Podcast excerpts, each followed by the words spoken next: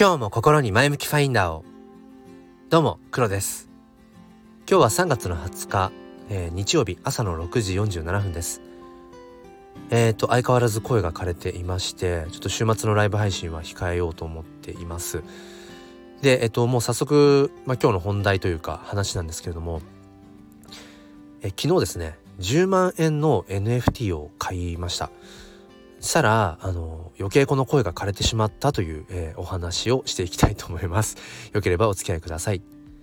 このチャンネルは切り取った日常の一コマからより良い明日への鍵を探していくチャンネルです。本日もよろしくお願いいたします。ということであの昨日10万円の NFT を買ったんですね。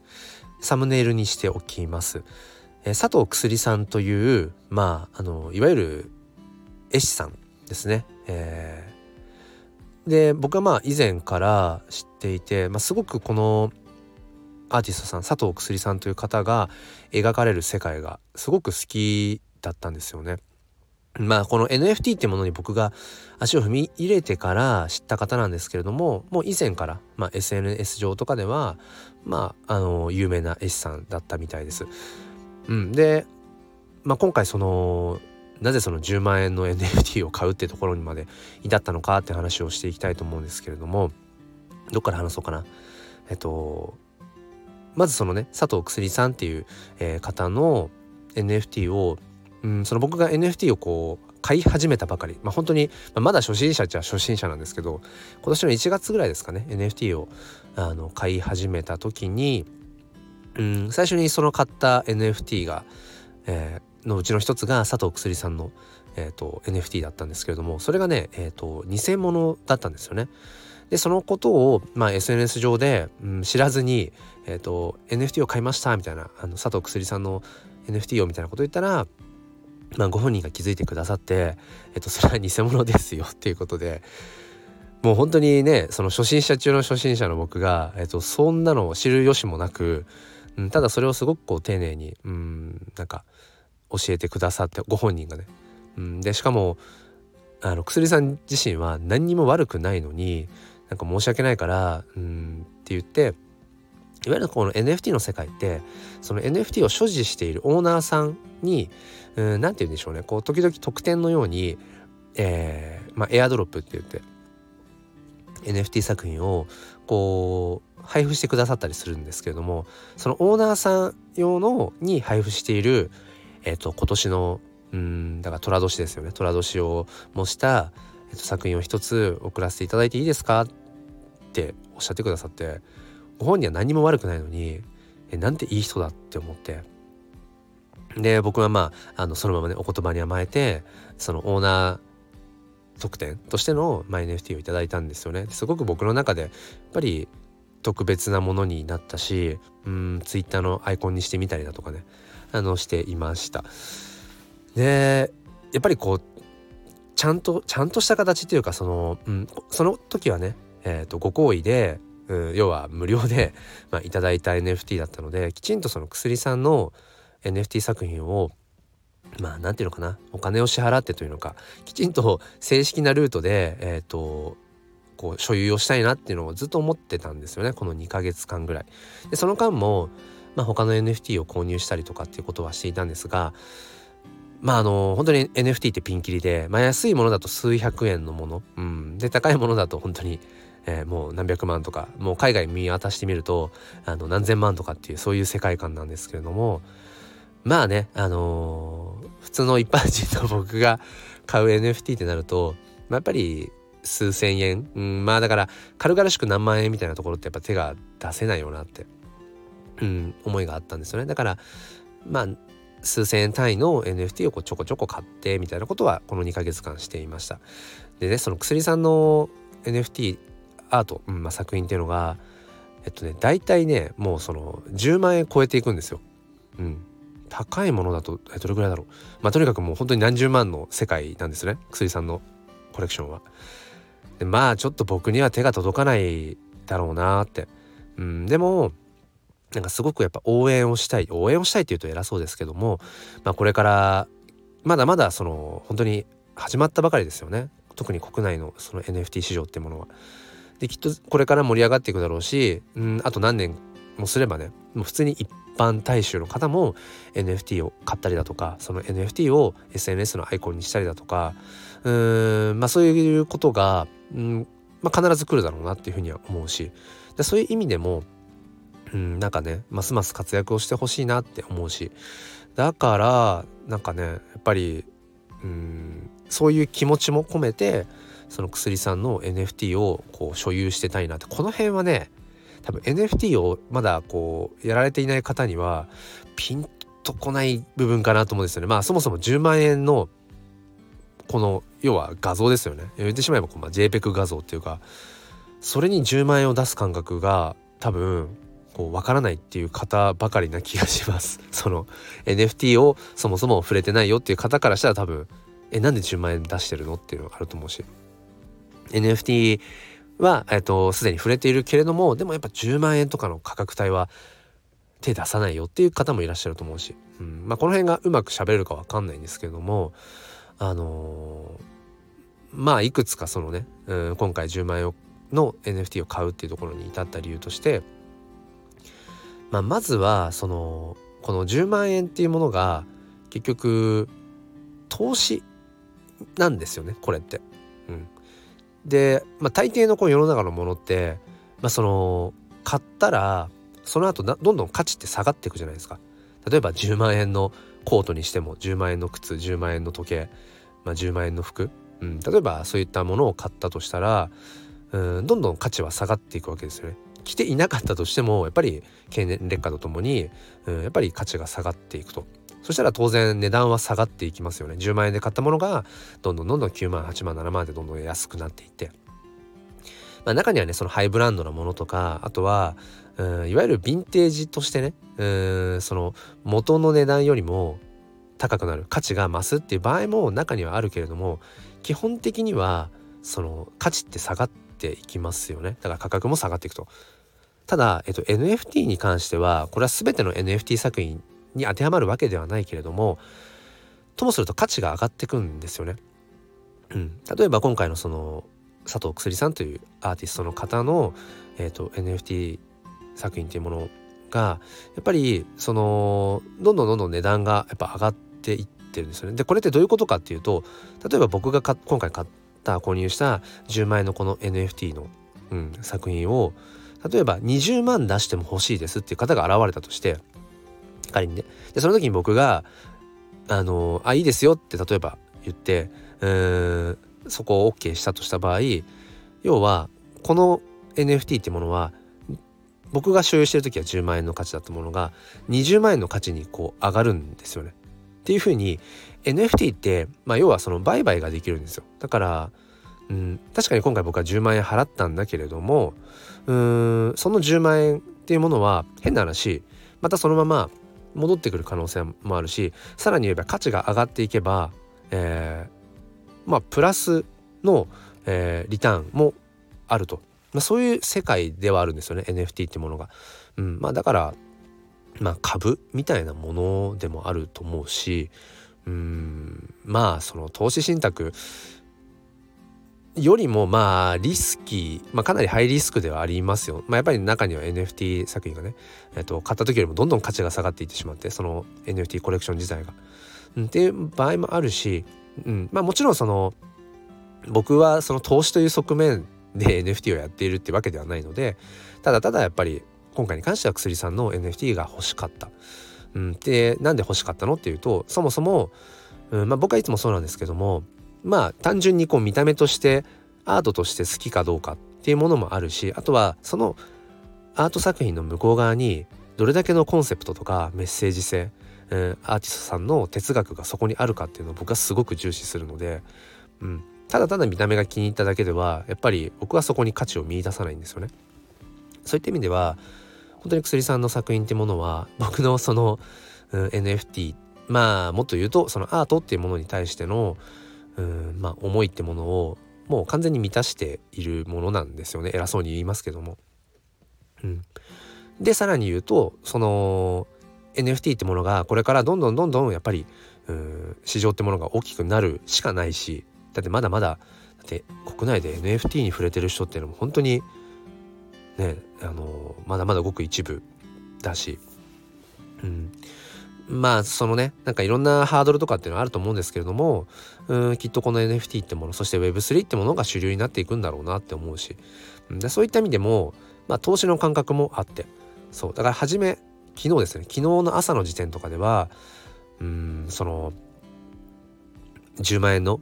うん NFT を買う自分が買うとはもうよもや思っていなかったんですよね。でもなんでそこの一線を越えられたかっていうとうんと今回その薬さんが、まあ、新作を昨日だからえーと、19日土曜日の夜8時に、えーと、新作4点を、まあ、出品しますと、えー、いうことを告知をされてたんです数日前から。でねその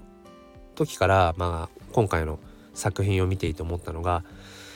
その薬さんっていうのはもともとうんその作品の、まあ、コンセプトとして、まあ、誰もが抱えている心の内に抱えている闇それを具現化したような女の子を、えーと、描くっていうのがコンセプトであってで僕はこのコンセプトっていうのがすごく自分にも当てはまるんですよね。すごくよくわかる。やっぱり人間っていうのは誰しもやっぱり闇を抱えてるな。むしろ闇闇というか僕は静寂説といって人間は本来すごく弱い存在であってうん。その本当に何も持たずして生まれてきて。で他のやっぱり生き物と比べても何て言うんでしょうね。肉体的にもやっぱりすごく弱いですよね。普通にその辺の動物と戦ったら勝てないし、うん、だから本当にもともと弱い存在でだからこそ言葉というものが発達してきてそして知能というものが発達してきて、えー、いろんなものを作りうん自分たちの身を守るために武器を作り、うん、まあそれが加速しすぎてその戦争戦争とかってことになってしまったりもするんだけれどもっていうふうに弱いがゆえにいろんなものをまとってきますよね。うん、で今のこういう文化が、えっと、出来上がってきたと。だから人間ってやっぱりその環境次第でやっぱりいくらでも変わってしまう。うん、だからすぐになんだろうなこう、うん、楽な方にやっぱり行きたくなっちゃうし弱音を吐きたくなっちゃうし諦めたくなっちゃうと思うんですよ。それが僕はデフォルトだと思っていてだからそんな自分っていうものをっぱりより良くしていきたい人生を豊かにしていきたいっていうそういう思いがある。だから